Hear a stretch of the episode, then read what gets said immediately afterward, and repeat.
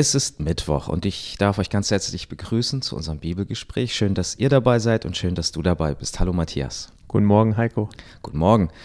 Wir haben letztes Wochenende als Gemeindeleitung eine Klausurtagung gehabt und ich möchte mich ganz herzlich bedanken bei all den Gemeindegliedern, die auch für uns gebetet haben. Das war auf jeden Fall eine wunderbare Erfahrung und es war auch eine wirklich konstruktive Zeit, die wir miteinander verbracht haben. Und weil wir schon bei diesen Dingen sind, ähm, Ankündigung, Rückblick und so weiter, möchte ich auch vorausschauen auf den Freitag. Ihr wisst ja, dass ähm, unsere älteste Gemeindeschwester Judith Rosner von uns gegangen ist und ähm, sie wird beigesetzt. Ihr habt es schon gehört in den Abkündigungen, aber falls ihr es nicht mehr parat habt, die Beisetzung ist wo, Matthias? Heger Friedhof um 11.30 Uhr. 22 Haushalte dürfen kommen, 50 Personen insgesamt. Ja, und da wird auch noch der Chor sein. Also ich glaube, wir werden einige aus unserer Gemeinde dort wiedersehen. Ja, genau, ihr habt so den kleinen Hinweis gehört. Es, wir können nicht dafür garantieren, dass genug Platz ist. Normalerweise ja, der Heger Friedhof, die Kapelle dort ist sehr geräumig, aber aufgrund der Einschränkung durch Corona ähm, haben wir die Grenzzahlen sehr schnell erreicht. Deshalb kommt doch gerne frühzeitig und ein Wort an die Jüngeren. Besucher, wenn ihr merkt, dass ältere Personen kommen, dann wäre ich euch von Herzen dankbar, wenn ihr ihnen vielleicht einen Platz überlassen könntet. Wir dürfen uns auch nur eine halbe Stunde in der Kapelle aufhalten. Die Beisetzung, die ist ja dann draußen. Und ähm, dann können all diejenigen, die vielleicht auch draußen vor der Kapelle gewartet haben, können dann sich dem Zug anschließen und dann wenigstens bei der Beisetzung dabei sein. Vielen Dank euch schon auch im Vorfeld für euer Dabeisein und für den Trost auch den Angehörigen gegenüber. Ja, und jetzt haben wir ein sehr, sehr interessantes und spannendes Thema. Ja, nach den Schöpfungsberichten kommen wir jetzt äh, zu Genesis 3, ja, zum Kapitel zum Sündenfall. Das ist ein sehr spannendes, ein sehr packendes Kapitel. Da steckt ganz schön viel drin.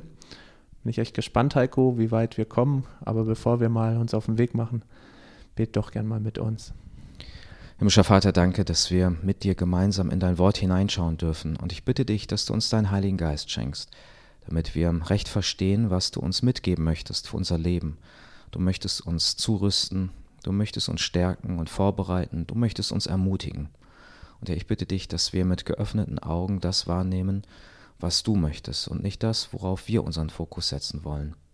Danke, dass wir in Gemeinschaft uns deinem Wort widmen dürfen, weil du uns eingeladen hast und weil du uns zusammengestellt hast. Und so bitte ich dich für einen jeden, der uns gerade zuhört, der vielleicht gerade vor seinem PC sitzt oder der unterwegs ist. Herr, danke, dass du uns alle vor Augen hast. In Jesu Namen. Amen. Amen. Ja, das Kapitel 3 ist relativ lang, deshalb fange ich einfach mal an, die ersten sechs Verse mit uns zu lesen und dann besprechen wir die und dann schauen wir mal weiter. Und die Schlange war listiger als alle Tiere des Feldes, die Gott der Herr gemacht hatte, und sie sprach zu der Frau, hat Gott wirklich gesagt, von allen Bäumen des Gartens dürft ihr nicht essen. Da sagte die Frau zur Schlange, von den Bäumen, von den Früchten der Bäume des Gartens essen wir, aber von den Früchten des Bäumes, der in der Mitte des Gartens steht, hat Gott gesagt, ihr sollt nicht davon essen und sollt sie nicht berühren, damit ihr nicht sterbt. Da sagte die Schlange zur Frau, keineswegs werdet ihr sterben, sondern Gott weiß, dass an dem Tag, da ihr davon esst, eure Augen aufgetan werden und ihr sein werdet wie Gott, erkennend Gutes und Böses. Und die Frau sah, dass der Baum gut zur Speise und dass er eine Lust für die Augen und dass der Baum begehrenswert war, Einsicht zu geben. Und sie nahm von seiner Frucht und aß. Und sie gab auch ihr Mann bei ihr und er aß. Ja, erstmal soweit. Ähm, für viele ist ähm, das Geschehen hier, das beschrieben wird, schon recht bekannt. Aber wir wollen trotzdem noch mal ein bisschen genauer hineinschauen. Mhm. Gern Vers für Vers, weil das ist wirklich sehr, sehr tief. Also da kann man sich wirklich noch so den einen oder anderen Schatz heben. Ja. ja. Dann schauen wir doch mal gleich in den ersten Vers hinein. Da geht es schon mal gut los. Aber die Schlange. Ja, äh, wo kommt die jetzt eigentlich her? Also das ist auch eine oft gestellte Frage. Ähm, wir haben davor den zweiteiligen Schöpfungsbericht und plötzlich wird hier von einem neuen Mitspieler gesprochen.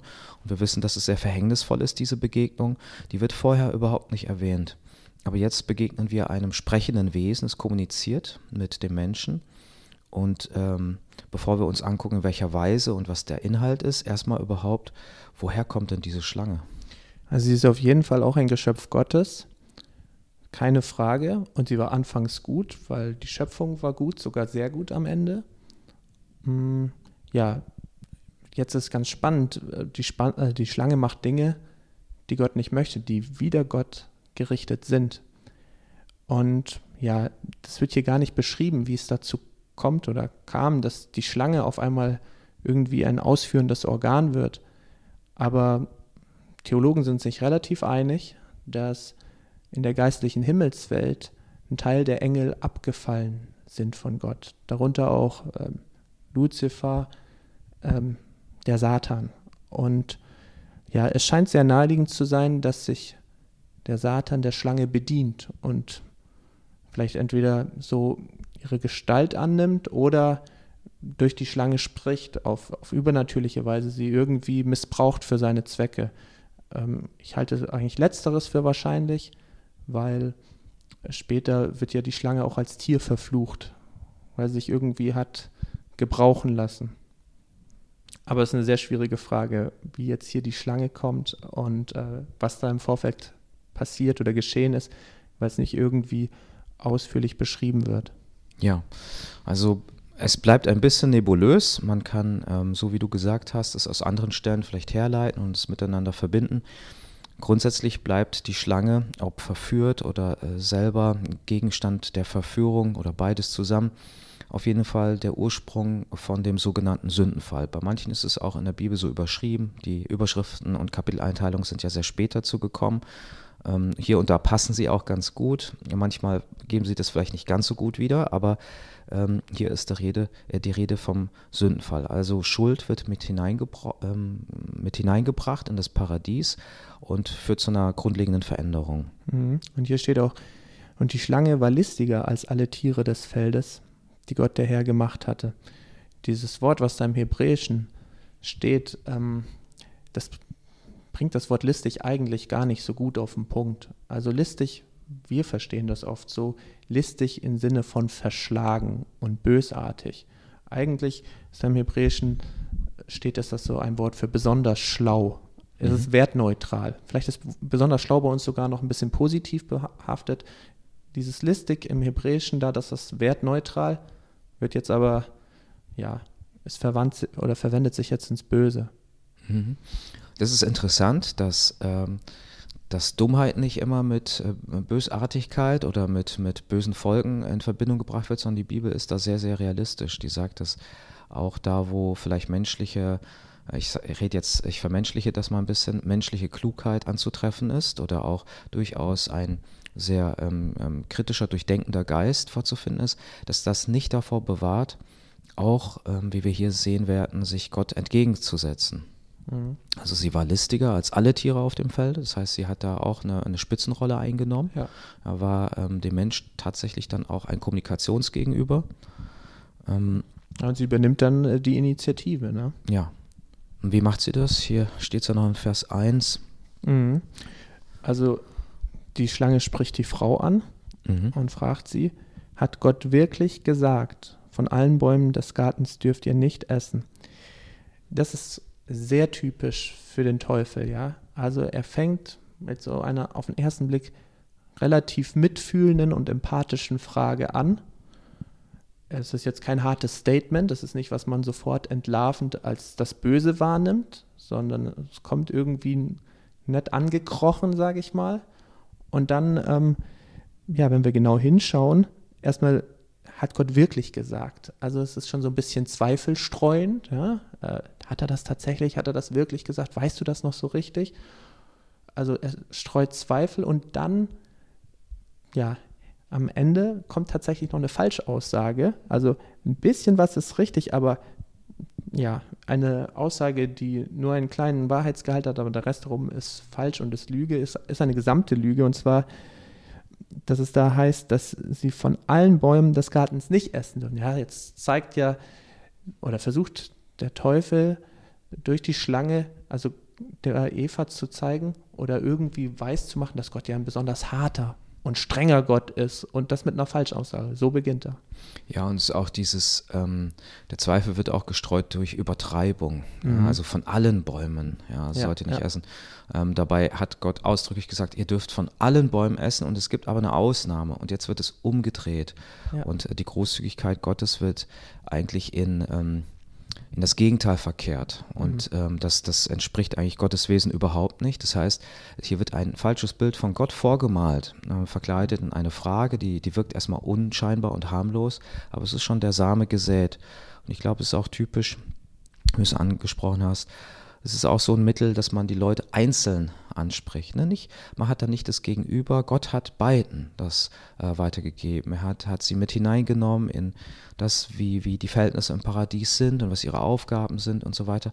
Aber die Schlange, die, die guckt immer auf den Einzelnen, die will den dann in einer schwachen, einem schwachen Moment packen und fängt bei einer Person an, erstmal was zu sehen ans Herz. Genau. Ähm, Gott hatte ja ähm, Adam geschaffen und dann Eva als, als seine Gehilfin, aber beide im Ebenbild Gottes, also Gott auf eine Weise ähnlich und nicht irgendwie mit Werteabzüge, aber mit verschiedenen Verantwortungen und verschiedenen Rollen. Und ja, wie du sagst, die Schlange sucht sich Eva einzeln heraus.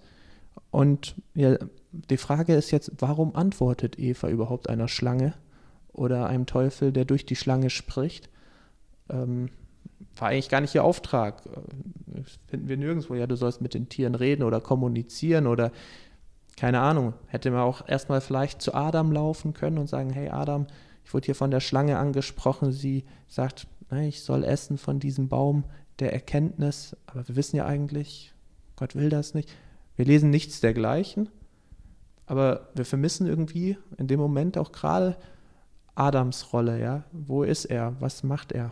Auf jeden Fall antwortet jetzt Eva.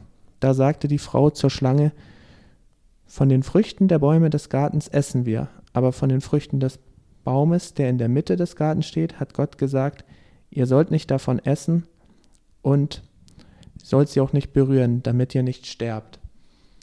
Ähm, ja, also sie essen von den Früchten, eine kleine Richtigstellung aber jetzt ähm, finden wir hier auch eine Übertreibung, auch eine Sache, die nicht dem Wahrheitsgehalt äh, entspricht. Wird oft überlesen, hast du es schon wahrgenommen, Heiko? Ja, rührt sie auch nicht an. Ja. Also es wird dann, das Gebot wird dann auch auf menschliche Weise auch nochmal erweitert. Verschärft, ne? Ja. Mhm. Ähm, auch da wirkt dann Gott nochmal unbarmherziger. Und ähm, es ist nie gut, wenn wir Menschen Gottes Geboten noch irgendwas hinzufügen. Und ähm, das wirkt dann auch abkehrend äh, überhaupt zu Gottes Gebot. Wir verstehen die dann nicht mehr. Ähm, sie sind menschlich, sie sind hölzern, sie, sie versklaven und unterjochen, anstatt dass sie freisetzen und als Schutz dienen. Und hier ist ein Beispiel dafür, ja. Hier wird gleich was Gottes Gesetz hinzugefügt. Es Ist auch so, dass ähm, ja, sie antwortet, sie geht darauf ein. Ich finde das jetzt nicht ganz so verhängnisvoll oder ich kann, ich äh, könnte jetzt nicht ausschließen, dass es nicht auch erlaubt ist zu kommunizieren, aber mhm. was, was grundlegend ist, ähm, der, die Beziehung zu Gott wird ja hinterfragt an dieser Stelle. Und mhm. was Eva macht, ist, dass sie sich rechtfertigt für ihren Glauben oder sie setzt sich für Gott ein und äh, will das richtigstellen. Es ist, glaube ich, ein äh, nachvollziehbarer Beweggrund, aber ich merke das auch, wenn, wenn der eigene persönliche Glaube hinterfragt wird von außen, dann muss man sich hüten, in so eine Rechtfertigungsstrategie ähm, zu verfallen. Äh, wir brauchen auch Gott nicht verteidigen. Ja, wer sind wir, dass wir Gott verteidigen? Ähm, aber wir können Zeugnis geben über unser Verhältnis, über unsere Beziehung zu Gott. Wäre schon ein, leichtes zu sagen, nein, das hat Gott so nicht gesagt und ich vertraue Gott. Also so ein Statement auch zu geben, ich habe erlebt, Gott ist vertrauenswürdig und er ist großzügig und er hat ähm, das, was du sagst, ja, das, das ähm, entspricht dem nicht. Ähm, ich glaube, dass, dass sie sehr stark einfach darauf eingeht und ähm, und dem dann auch Raum gibt, also diesem hinterfragt werden und durch ihre, durch ihre Übertreibung, es übertreibt die Schlange, dann übertreibt sie in ihrer Antwort, das ist auch so ein bisschen eine Spirale, die, die von der Wahrheit wegführt. Ja, äh, ich würde schon mal sagen, das ist nicht mehr die Wahrheit. Ne? Also Übertreibung, sagt man ja manchmal, ja, das schmückt noch so ein bisschen aus, aber es ist schon auch mehr. Es sind falsche Angaben äh, zu der Sache. Es, es, mancher nennt das dann Teilwahrheit oder so, aber ich würde sagen, das ist schon falsch, das ist schon eine falsche Aussage. Und was ja auch sehr auffällig ist, ist, dass Eva gar nichts Gutes über Gott sagt. Also wie sehr Gott die Menschen gesegnet hat.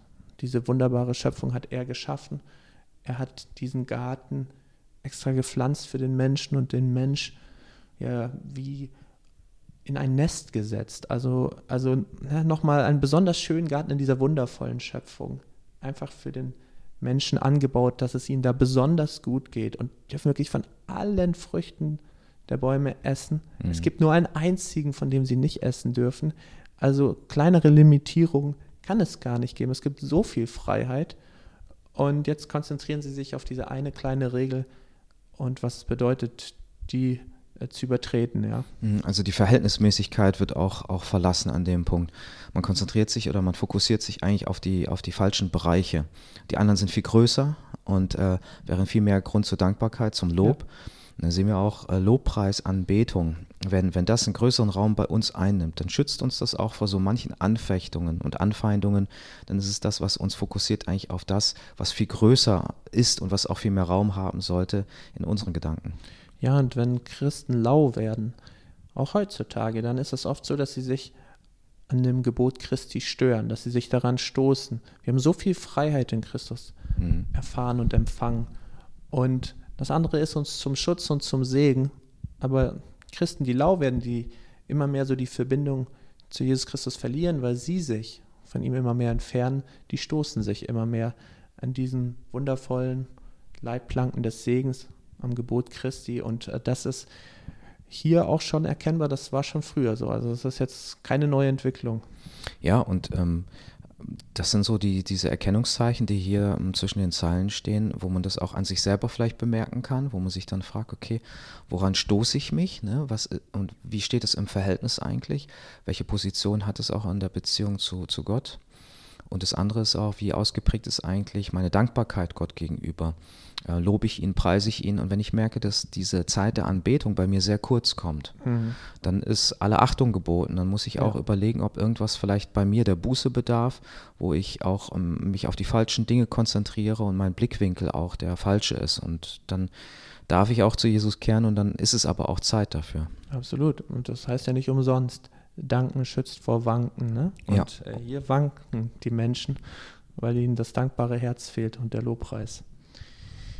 Ja, dann schauen wir weiter. Äh, dann, da sagte die Schlange zur Frau: Keineswegs werdet ihr sterben, sondern Gott weiß, dass an dem Tag, da ihr davon esst, eure Augen aufgetan werden und ihr werdet sein wie Gott, erkennend Gutes und Böses. Also, kann irgendwas gut und richtig sein, wenn es im Gegensatz zu dem steht, was Gott gesagt hat.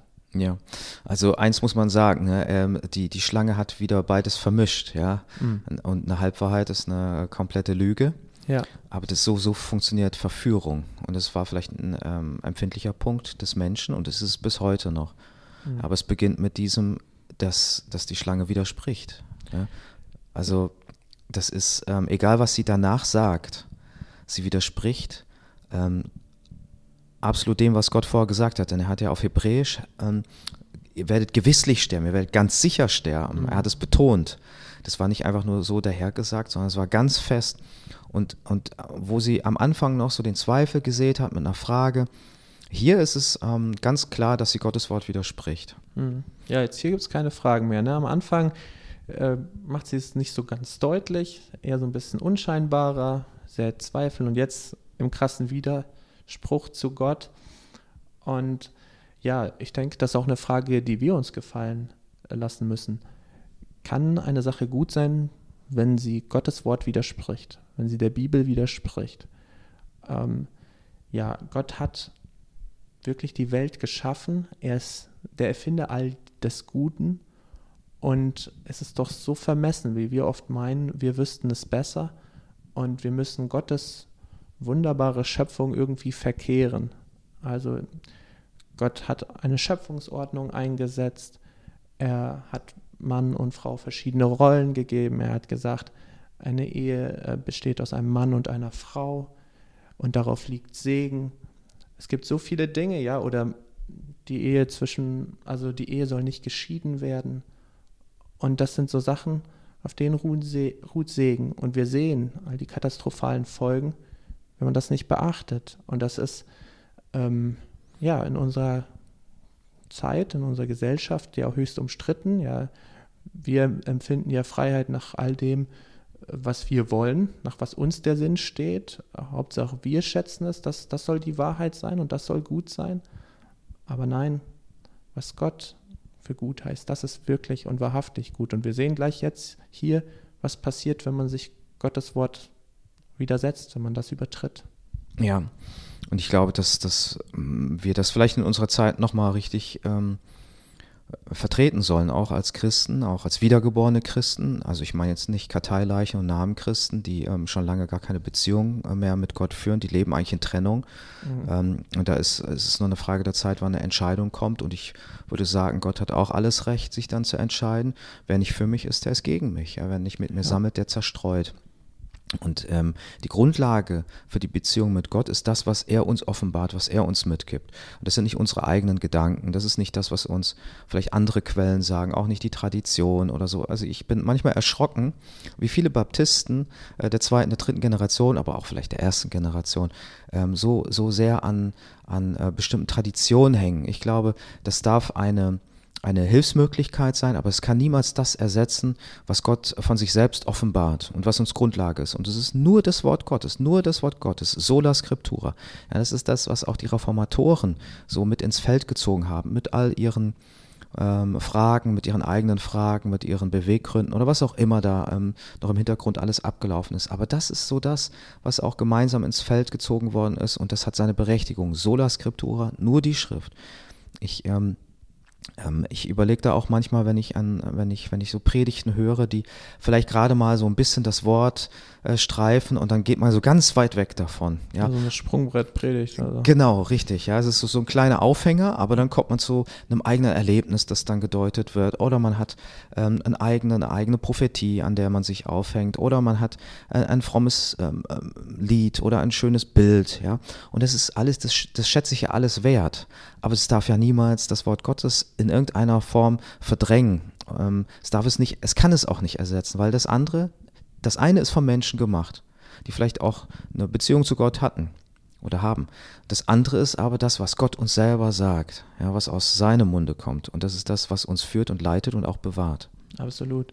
Ja, das Wort Gottes ist uns Kompass und gibt uns den richtigen Kurs vor. Ja, wenn wir das Wort Gottes ähm, ständig lesen, täglich lesen, wenn wir uns damit auseinandersetzen, dann ist das auch immer wieder eine Kurskorrektur in unserem Leben auf wunderbare Weise. Ja, also wie schlimm ist das, wenn man in der Wildnis ist, nicht irgendwie ein Navigationsgerät hat äh, und irgendwie umherirrt? Wie schön ist das, dass wir das Wort Gottes, die Wahrheit haben, die ganz sichere Wahrheit, die uns einen ganz klaren Kurs vorgibt. Und ja, wo das Wort Gottes rar ist oder gar nicht ist, da hat der Feind umso mehr Raum zu wirken mit seinen Halbwahrheiten oder nennen wir es einfach Lügen, äh, mit seinen Täuschungen und Verführungen und wo sich die Gesellschaft abwendet von Gott und seinem Wort, wie wir es auch hier im Westen erleben, immer mehr, äh, da gibt es immer mehr Raum für den Feind und für sein Wirken. Und ähm, ja, da werden wir auch sehen, dass die Versprechungen des Feindes, die Versprechungen des Teufels nichts wert sind mhm. und nur in die Irre und in die Zerstörung des Menschen führen. Genau, und das fängt äh, bei uns schon an. Ne? Du sagst auf der einen Seite die Gesellschaft und ich meine, dass wir da auch sehr, sehr angegriffen sind. Ja. Ähm, wenn ich mir vorstelle, wie viele ähm, Beziehungen, in wie vielen Beziehungen dann plötzlich einer fehlgeleitet ist äh, und dann sagt, oh ja, ich ähm, brauchte erstmal Abstand oder ich habe da vieles gehört, auch Pausieren vom Glauben und solche Formulierungen auch. Ich habe das auch gelesen in, in sehr frommen Zeitschriften und ähm, wo, wo, dann dafür geworben wird.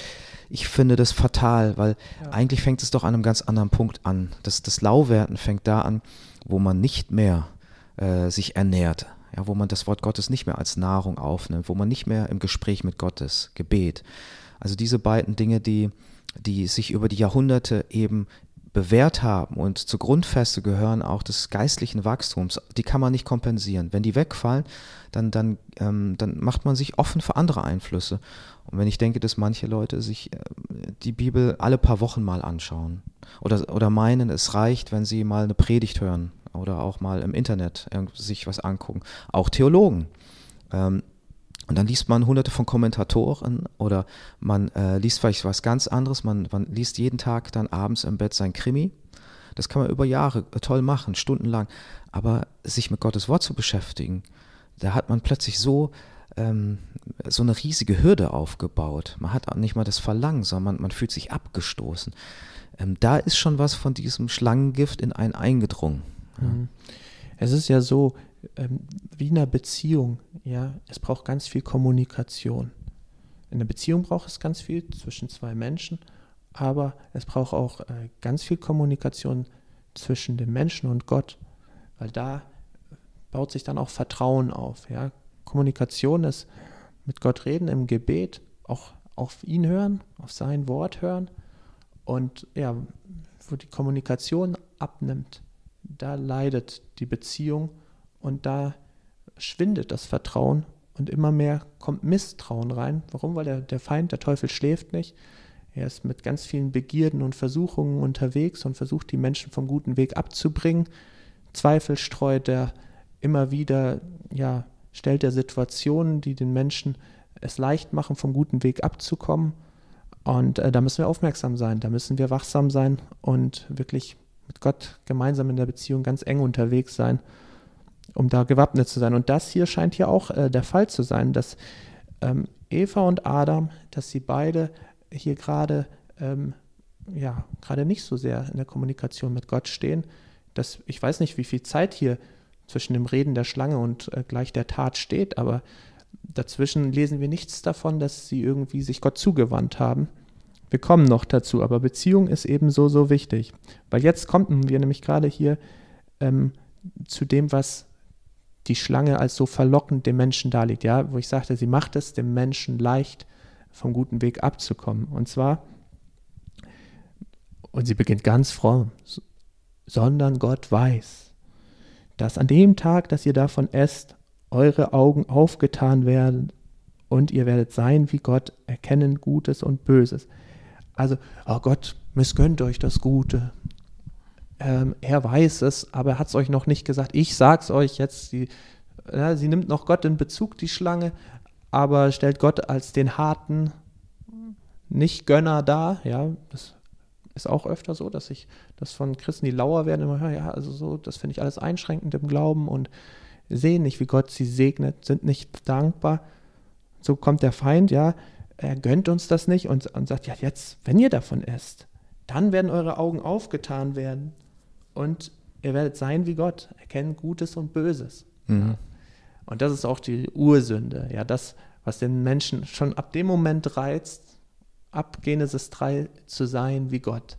Ja, ist schon als Krone der Schöpfung geschaffen, als den, als, also der Mensch ist geschaffen, auch äh, die Schöpfung zu verwalten. Aber das reicht ihm nicht. Er will sein wie Gott. Er lässt sich da reizen. Mhm. Ja, der Mensch ist so angelegt. Ne? Er, ähm, er, hat halt die freie Wahl. Das bedeutet aber auch, dass er empfänglich dafür ist, sich anders zu entscheiden, sich ja. dafür zu entscheiden, niemand über sich zu wissen und ähm, der eigene Herr zu sein.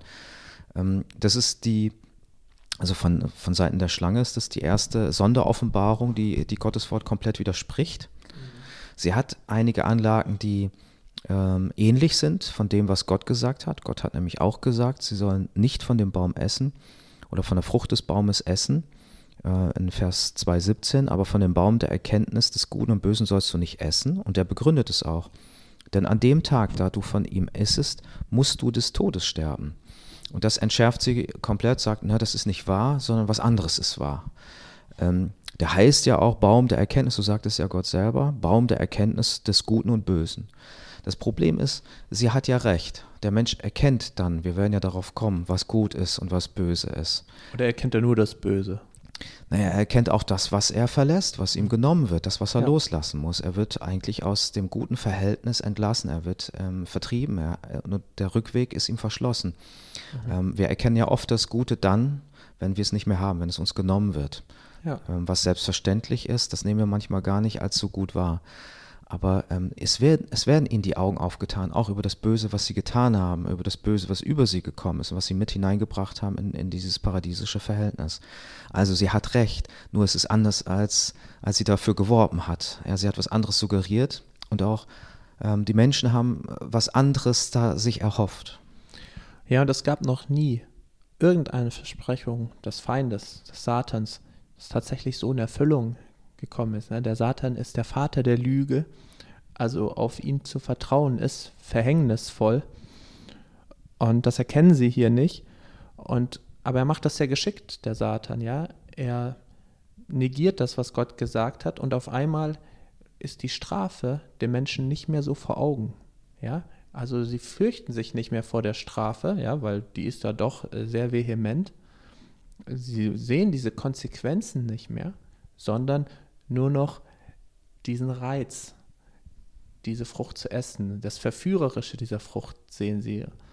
Und äh, auch das, was gespickt ist mit Lügen, ja, weil Verführung ist ja oft so, dass ja viel mehr Schein als Sein. Das heißt, ähm, es wirkt nach außen viel größer, viel schöner, viel herrlicher. Und in dem Moment, wo man zugreift, in dem Moment, wenn man davon isst, in dem Moment, wenn man das dann tut, auch in unserem Leben, ähm, dann äh, ist das nicht schön, sondern es verhängnisvoll. Ja?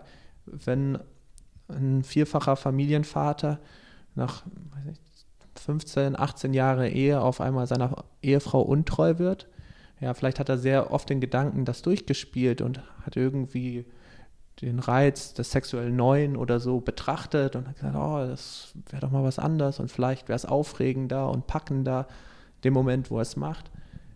Das ganze Vertrauensverhältnis zerstört, die Ehe ist zerstört und auf einmal wird gerechnet um das Sorgerecht äh, der Kinder, ja, und ja, er ist in Verruf gekommen, auch bei seinen Freunden, alles verliert er auf einmal, aber am Anfang scheint das so glänzend, scheint das so verführerisch und ähm, aufregend mhm. und am Schluss ist es das Verderben an sich. Genau, das, also wir, wir sehen so, es sieht aus wie eine süße Frucht, aber wenn man erstmal reingebissen hat, dann merkt man, wie bitter die ist. Ja. Wir haben Abgang nicht be besonders bekömmlich.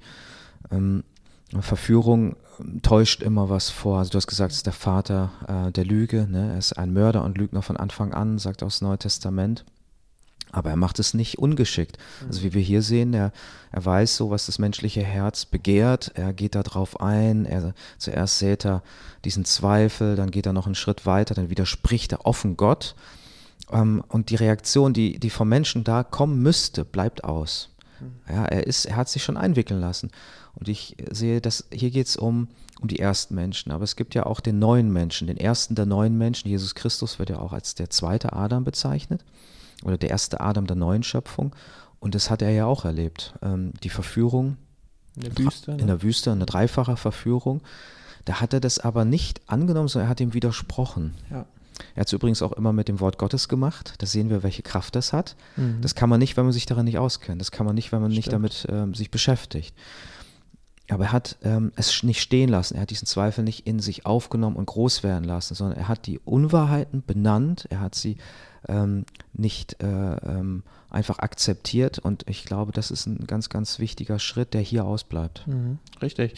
Also Martin Luther hat ja gesagt, man kann nicht verhindern, dass die Vögel über unsere Köpfe fliegen, aber man kann verhindern, dass sie auf unseren Köpfen Nester bauen. Mhm. Und er meint das eigentlich zu schlechten Gedanken. Und ne, schlechte Gedanken, wenn die immer wieder bewegt werden, dann werden es auch irgendwann schlechte Taten und irgendwann prägen sie auch unseren Charakter ähm, wenn einmal schlechte Gedanken kommen, kann man sie zurückweisen. Wenn Zweifel da sind, ist es auch tödlich, diese Zweifel einfach da stehen zu lassen, sagen, ja, gar kein Problem. Ich arrangiere mich damit. Ich habe da so einen Burgfrieden mitgeschlossen und die lasse ich einfach so stehen und äh, ist so in Ordnung für mich, ne? weil diese Zweifel nagen an mir und äh, sie zweifeln oder hinterfragen auch gerade meinen Glauben und meine Überzeugung in diesen gefühlten schwachen Momenten, da wo ich nicht so sicher stehe und wo ich vielleicht mehr in Gefahr bin zu wanken, da werden diese Zweifel groß, da werden diese Zweifel mächtig. Und wenn man diese Zweifel vorher verjagt hat oder wenn man gesagt hat, nein, ähm, ich vertraue Gott, diese Zweifel nehme ich nicht an, dann steht man sicherer. Aber wenn man diese Zweifel schon alle angehäuft hat, ja, dann überkommen sie an den schwierigen Tagen. Ja, und ähm, da sprichst du einen wichtigen Begriff an, den, den Zweifel, der hier auch reingebracht worden ist. Wie gehe ich damit um? Wie gehe ich mit eigenen Zweifeln um? Ich ähm, bin ganz ähm, davon überzeugt, dass wenn ich im gleichen Maße den Zweifeln immer mehr Raum gebe, gleichzeitig Gott immer weniger Raum gebe, dass ich helfe, dass der Zweifel größer wird, dass er stärker wird. Und dann wird dieser mich leiten und führen. Und ich werde mich über meinen Zweifel identifizieren. Dann werde ich sagen, okay, ich bezweifle das. Ich bin, ich bin ein Bezweifler geworden des Glaubens und, und ich gefalle mir in dieser Rolle. Ich will damit nicht sagen, dass Menschen, die ähm, mit einem Zweifel zu tun haben, nicht auch in eine notvolle Situation geraten. Aber ich weiß, dass manche sich darin auch sehr gut gefallen können, dass man sich sehr ähm, das zu eigen machen kann ich glaube, wenn, wenn man spürt, ähm, da ist Zweifel, dass man sich dem lebendigen Gott nähert. Vielleicht ist der Zweifel auch ein berechtigter Zweifel, dass manche falschen Gottesbilder zerfallen müssen, dass sie zerschlagen werden müssen ja. und dass ich dann dem lebendigen Gott noch mehr Raum gebe. Dem gebe ich mehr Raum, wenn ich in der Anbetung mich ihm annähere, wenn ich ihn einlade, wenn ich sage, Herr, lass uns mal drüber sprechen. Es gibt so viele Dinge, die mir gerade Kopfzerbrechen machen. Und ähm, ich will mit dir darüber sprechen, ich will deinen Rat einholen, ich will wissen, wie du darüber denkst und äh, was ich in meinem Leben vielleicht auch an Veränderungen noch erleben darf. Und ähm, das ist für mich der richtige äh, Zug. Und dazu gibt es auch Brüder und Schwestern. Hier wäre es zum Beispiel sinnvoll gewesen, an dieser Stelle, dass äh, es gab nur zwei Menschen und dass der eine den anderen ruft als Verstärkung. Er sagt, mhm. du warst doch auch dabei, als Gott das gesagt hat. Ja. lass uns das mal gucken. Ist das wirklich so, wie die mhm. Schlange das sagt? Oder hast du das nicht so auch gehört, wie ich das gehört habe? Und ähm, statt, aber das macht der Zweifel, der entzweit Zweifel. Ja? ja? Und zwar in sich selbst. Der Mensch geht mit sich selbst auseinander, er geht von Gott auseinander, aber der Zweifel trennt auch Geschwister, Glaubensgeschwister. Und, ähm, und ich, ich lade dazu ein, wenn das jemand auch so empfindet, ich habe da Zweifel, ich habe da große Fragen, die machen mir es gerade sehr schwer. Oder ich merke, wie mein Gottesbild zer, zerbricht, das ist vielleicht was Positives, dass man dann nicht in die Einsamkeit geht, nicht alleine ist mit äh, der Anfechtung und auch mit dem Widersacher, sondern dass man Gemeinschaft sucht, dass man vertrauensvolle Geschwister aufsucht und sagt, lass uns zusammen beten. Ich kann vielleicht gerade nicht beten, kannst du für mich beten? Und mhm. dass man äh, den Zweifel anspricht, beim Namen nennt, so wie Jesus das gemacht hat. Der hat, hat es beim Namen genannt, was nicht gut und nicht echt war und es musste weichen. Und mit Gott bespricht, ne? Und ähm, ich bin überzeugt, dass wenn wir in Gottes Gegenwart sind, wenn wir wirklich uns zu Gott ausstrecken, dann über kurz oder lang weicht der Zweifel und Vertrauen wächst, ja. Vertrauen und Glauben. Und das schenkt der Herr. Der will nicht, dass wir voller Zweifel sind, in uns zerrissen, ähm, wirklich ähm, von einem Wind hin und her geweht. Und beim Herrn finden wir Halt. Und ähm, deshalb ist Kommunikation auch so, so wichtig. Aber jetzt tut die Frau das in dem Fall nicht. Ähm, sie spricht sich nicht nochmal mit Gott an, sondern sie schaut nochmal die Begierde, die Verlockung nochmal etwas genauer an. Das sehen wir hier in Vers 6.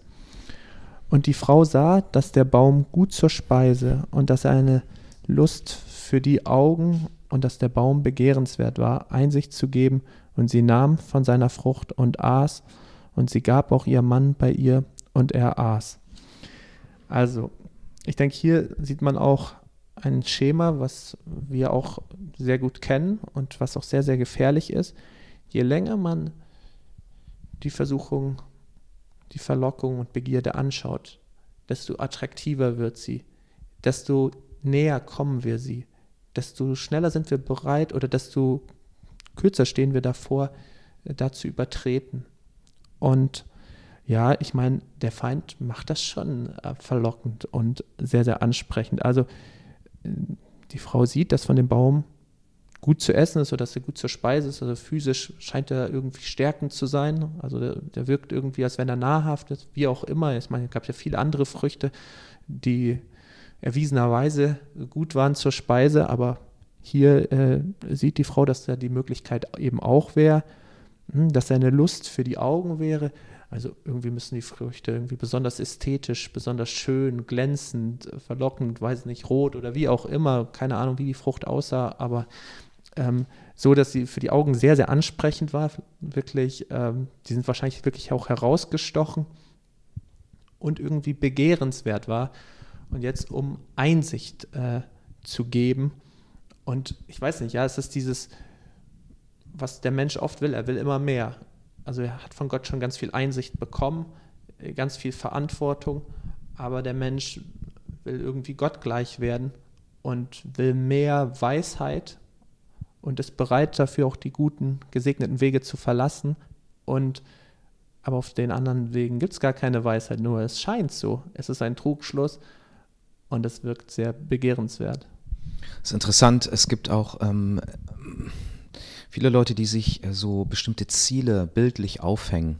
Ich weiß nicht, ob du das auch schon mal mitbekommen hast. Da stellt man das so auf, was stelle ich mir vor, wie mein äh, Leben in der Zukunft am besten idealerweise aussehen könnte.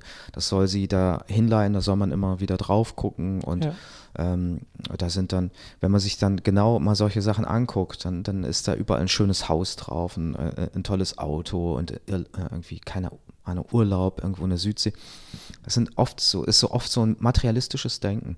Und wenn ich mich natürlich immer wieder drauf stürze, mich damit umgebe, meine Gedanken in diese Richtung bringe, dann, ähm, dann bekommen die Werte für mich einen ganz neuen Umfang und andere Gedanken werden verdrängt. Mhm. Wie willst du auf so einem Board ähm, eigentlich bildlich ausdrücken, dass, dass du dir wünschst, dass deine Beziehung zu Gott immer intensiver wird, ja? Oder dass du zufriedener bist mit den Dingen, die dir Gott gibt, aber auch loslassen kannst, die Dinge, die er dir nicht gibt oder die er dir sogar nimmt.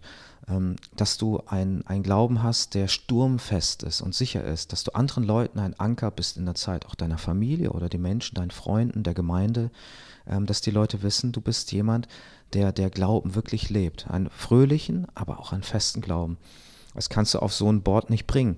Ähm, das ist aber das, was ich glaube, was uns oftmals äh, viel heilsamer widerfahren würde. Und hier wird es ganz klar gesagt, Augenlust. Das wird auch im Neuen Testament nochmal aufgenommen. Da gibt es mhm. bestimmte Formen der Lust und die führen alle dazu, dass der Mensch so ja, vom, vom Weg abkommt. Ähm, das haben aber auch schon die alten Griechen gesagt, das hat Sokrates schon gesagt. Ähm, so die Lust über die Augen, was du siehst und äh, was dir gefällt, diese Ästhetik. Und wenn du dem zu sehr nachgehst, dann ähm, entsteht eine Begierde danach. Und ähm, da muss man schon sich gut kennen und schon mit Gott unterwegs sein, sich auch immer wieder mal an die Hand nehmen lassen, um da auch offen für zu sein und zu sagen, ich bin da empfänglich für bestimmte Dinge. Ähm, ich kann das auch von mir sagen, ich habe, ähm, als ich noch ähm, jung und schön war, das ist lang, lange her, ähm, ja, ja. und äh, auch trainiert habe im Sport. Ja. Da war auch eine, eine Frau, die hat da gearbeitet im Sportverein, mhm. eine, eine, junge Frau, äh, ein ganzes Stück jünger als ich. Und ähm, ich war am Anfang, als ich sie kennengelernt habe, ich war, ich war ähm, vielleicht auch ein Ticken zu freundlich. Also ich bin immer sehr offen für neue Leute und, ähm, und ich habe gemerkt, sie hat das ähm, sehr schnell, sehr intensiv erwidert. Und okay. äh, habe da auch gemerkt, die hat sich sehr gefreut, immer mich zu sehen und äh, hat mich ganz gerne mal in ein Gespräch verwickelt und so weiter. Und ich habe dann gemerkt, dass von ihr immer mehr ausging. Und ähm, da war für mich ganz klar, wechselst den Verein. Mhm. Ja, heute noch. Ich brauchte ähm, auch nicht reden oder irgendwas richtigstellen oder ja, es ist manchmal ist es auch nur ein Vorwand, dann doch dieser Spur äh, nachzugehen, sondern einfach ähm, zu gucken, wo ist vielleicht etwas, was gefährlich sein könnte und nicht erst warten, bis man da irgendwo vom, vom Stuhl gefallen ist und sich äh, ein paar Schrammen geholt hat, sondern einfach zu gucken, nee, wo, wo kippelt es hier, wo ist etwas nicht stabil und dann dagegen vorgehen. Das war mir jetzt keine Gefährdung. Ne? Ich habe äh, meine Frau äh, von Herzen lieb, die hätte ich äh, um keinen Preis eingetauscht. Das war gar nicht ja, die ja. Gefahr. Aber ich wollte auch einer Gefahr keinen Raum geben. Mhm. Das mache ich auch in der Seelsorge so, wenn, wenn junge Damen kommen. Ähm, bei manchen weiß ich, okay, da ist für mich eigentlich gar kein Grund da und trotzdem, ja, trotzdem denke ich, okay, welche Frau, welche Weise und ähm, und, und, und vielleicht ähm, stabile, auch glaubensstabile und sichere ähm, ältere Schwester kann ich, kann ich ihr an die Hand geben. Ich kann Impulse setzen, aber so eine ähm, begleitende Seelsorge, das ist dann, da muss man gucken, dass eine Frau zu einer Frau kommt, ein Mann zu einem Mann. Mhm. Das ist gut, dass du Gott so vertraust, dass er dir auch die richtige Frau an die Seite gestellt hat. Das ist mega wichtig. Auch ich denke, auch in dieser langen Zeit einer Ehe. Äh, immer wieder wird das auch von Ehepartnern hinterfragt, was dann sehr, sehr verhängnisvoll ist. Da vertraut man dann nicht mehr Gott, wo er doch die Wege so geführt hat, sich hat treffen lassen und dann auch die Ehe natürlich gesegnet hat. Und ähm, es ist auch so mit Gottes Wort. Wir dürfen hier auch vertrauen, dass hier in Gottes Wort die Fülle der Weisheit ist und dass alles, was wir wissen, brauchen. Nicht um alles zu wissen, sondern um Gott zu vertrauen und Jesus nachzufolgen. Das finden wir im Wort Gottes und nirgendwo anders. Also man braucht sich nicht Sorgen machen, wenn man das Wort Gottes äh, liest, dass man irgendwie noch was verpassen könnte von der Weltweisheit. Äh, man braucht da nicht noch zig Philosophien dazu studieren und meinen, oh, vielleicht fehlt hier was in der Bibel, vielleicht muss ich noch was hinzufügen, ja. Mhm. Also, Sonderoffenbarung, das sind wir wieder bei. Ja, ja oder irgendwelche Bücher, die nicht kanonisch sind, die nicht in die Bibel aufgenommen wurden. Das ist alles Quatsch. Äh, das ist die Fülle der Offenbarung, ja. Hier ist alles drin, was uns Gott anvertraut und womit er uns segnen möchte. Ja, ich sage nicht, dass man nicht Philosophie studieren sollte oder kann. Nur das sollte man ziemlich vorsichtig machen, weil da sehr viel Menschenweisheit in Anführungsstrichen drinsteckt, äh, die nicht von Gott inspiriert ist. Und da denke ich mir so, ähm, das muss man immer auch am Wort Gottes prüfen. Und wenn man schon mal Philosophie studiert, dann hoffe ich, dass man vielleicht äh, Philosophie studiert, um zu solchen Menschen einen Zugang zu bekommen, mit ihnen ins Gespräch zu kommen und dann da das Evangelium bezeugen zu können. Aber es ist immer eine Gefahr, wenn der Mensch sich darin gefällt, seine eigenen Weisheiten sich zu erdenken, die Weisheiten großer Philosophen, in Anführungsstrichen, also als das Nonplusultra darzustellen und dann auf einmal steht das in Konkurrenz zum Wort Gottes, zu Gott selber und dann verführt es. Und da müssen wir wachsam sein. Und äh, das ist auch die Frucht hier, die sollte irgendeine Sonderoffenbarung geben, ja, das, was Gott nicht vorgesehen hatte, äh, dem Menschen anzuvertrauen. Und wir sehen, wir werden noch sehen, dass das sehr verhängnisvoll für den Menschen war und eben kein Segen. Ja, ja, also es geht spannend weiter. Eine Sache wollte ich noch zu sagen. Ja. Weil es ist ja so, ähm, jetzt greift Eva nach der Frucht, ne? Und das Ding ist, ähm, er, nein, tritt bisher kaum in Erscheinung. Sie wägt ab hin und her. Was macht denn er? Wo siehst du denn jetzt die Unterschiede, Heiko, zwischen Eva und Adam. Ja, also da muss ich vorausschicken, ähm, wir wollen das natürlich nicht verallgemeinern. Wir wollen jetzt ja. nicht sagen, Frauen ticken so, Männer ticken so Nein, und so weiter. Auf keinen Fall. Ähm, das ist in, in, manchen Jahrhunderten ist das geschehen. Das war nicht, das war nicht gerade, das diente nicht äh, dem Menschen, manche ja. Auslegung. War erstmal nicht richtig und auch kein Segen. Genau, aber man muss sich hier auch fragen, ne, wo würde ich mich wiederfinden? Ähm, das, was, was äh, Eva gemacht hat, wir haben das ja schon durchgekaut, das war nicht besonders klug. Also sie hat sich da ähm, im wahrsten Sinne des Wortes verführen lassen. Aber das, was der andere Mensch getan hat, der dann später auf sie verweist, Adam, der dann sagt, äh, die Frau, die du mir gegeben hast, ich will das nicht vorwegnehmen, ähm, der hat sich im Vorfeld auch nicht mit Ruhm bekleckert. Die ganze Zeit kommt er nicht vor. Aber hier an dieser Stelle, sie ist proaktiv, sie greift nach der Frucht sie isst sie und dann heißt es, und gab ihrem Mann, der bei ihr war. Der steht die ganze Zeit wortlos daneben. ja, also irgendwie fällt er in allem durch, äh, was ja auch gestellt wurde, in welche Art von Verantwortung. Ne? Ja. Er äh, sollte hier Verantwortung übernehmen, auch sich schützend vor seine Frau stellen und ähm, ja, wenn sie ähm, hier überhaupt mit der Schlange redet, da hätte er auch mal sagen können, nee, also wir, wir reden nicht mit ihr, mit dieser Schlange, weil was sie sagt, das widerspricht dem Wort Gottes. Und da, wo jetzt vielleicht Eva jetzt abgewogen hat, ja, soll ich von der Frucht essen oder nicht? Sie hat sicherlich die Frucht ziemlich lange angeschaut, also man merkt hier schon ein Erwägen, ja, sie sieht, ähm, das gut zur Speise wäre, also irgendwie ist sie wohl nahrhaft, dann man sieht die Ästhetik und dann die ganzen falschen Versprechungen, ja, dass sie wissend und weise macht und dergleichen. Ähm, Eva wägt ab, sie schaut sich das genauer an. Sie schaut sich leider die Begierde äh, viel zu lange an und sie schaut nicht auf Gott und sie fragt ihn nicht. Aber was macht Adam? Er wägt überhaupt nicht ab. Ja, er fällt komplett durch. Also ich meine, ist schon mal sehr schlecht, überhaupt mit der äh, Sünde zu kokettieren, also das in so Betracht zu ziehen, zu übertreten oder nicht. Aber Adam äh, greift direkt zu. Also wir, wir lesen hier nichts von inneren Kämpfen des Adams und dass er sagt, ah, Gott hat doch gesagt, ich möchte nicht von der Frucht nehmen, Eva, wenn du jetzt schon davon. Nichts dergleichen. Er, er nimmt und isst.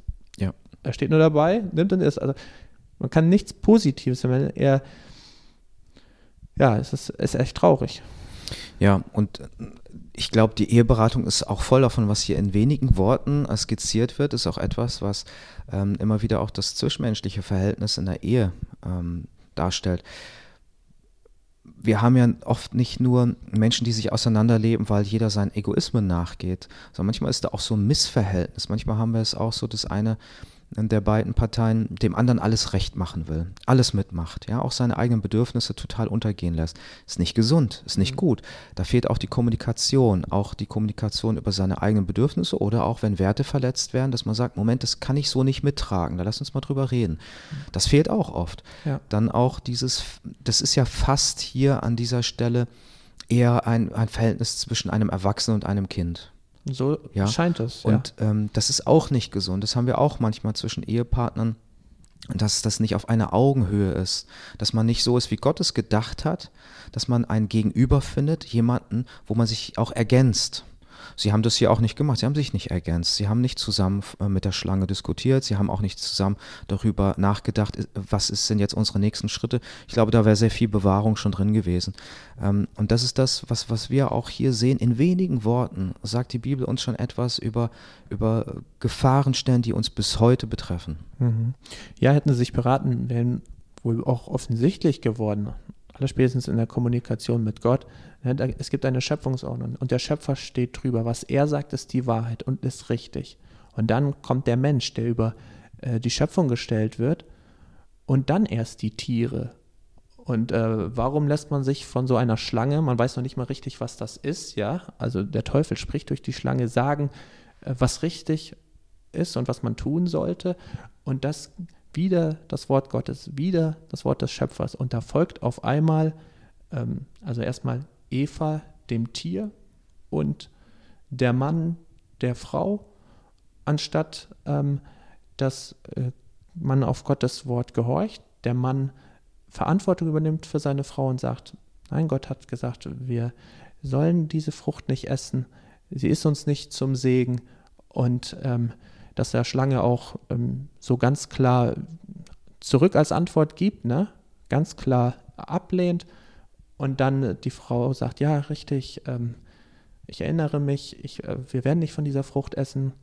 Ähm, mein Mann, der sagt das in Liebe zu mir, in aufopferungsvoller Liebe, er meint das gut mit mir und ich vertraue ihm, nimm das an und folge ihm da. Das wäre so gewesen, denke ich, wie Gott sich das gewünscht hätte, man in dieser Situation hätte reagieren müssen. Aber ja, also die Menschen, Mann und Frau reagieren nicht so, wie sie eigentlich sollten. Und äh, ja, das kommt dann zu diesem großen Desaster, zu dieser Menschheitskatastrophe, kann man sagen. Ja, und ähm, die schauen wir uns das nächste Mal ein bisschen genauer an. Aber hier sehen wir, wie alles entstanden ist. Ja, wir wünschen dir auch als Zuhörer, dass du das einfach mal aufnehmen kannst, dass du darüber nachdenken kannst, dass du dich fragst, wo findest du dich wieder?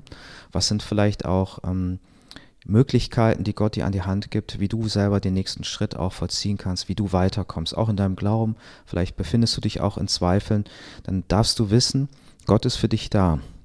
Aber geh du auch auf ihn zu. Mach das nicht mit dir selber aus, sondern such das Gespräch auf. Ähm, such vielleicht auch Geschwister auf, von denen du weißt, dass sie es gut mit dir meinen und dass sie eine lebendige Beziehung zu Gott führen.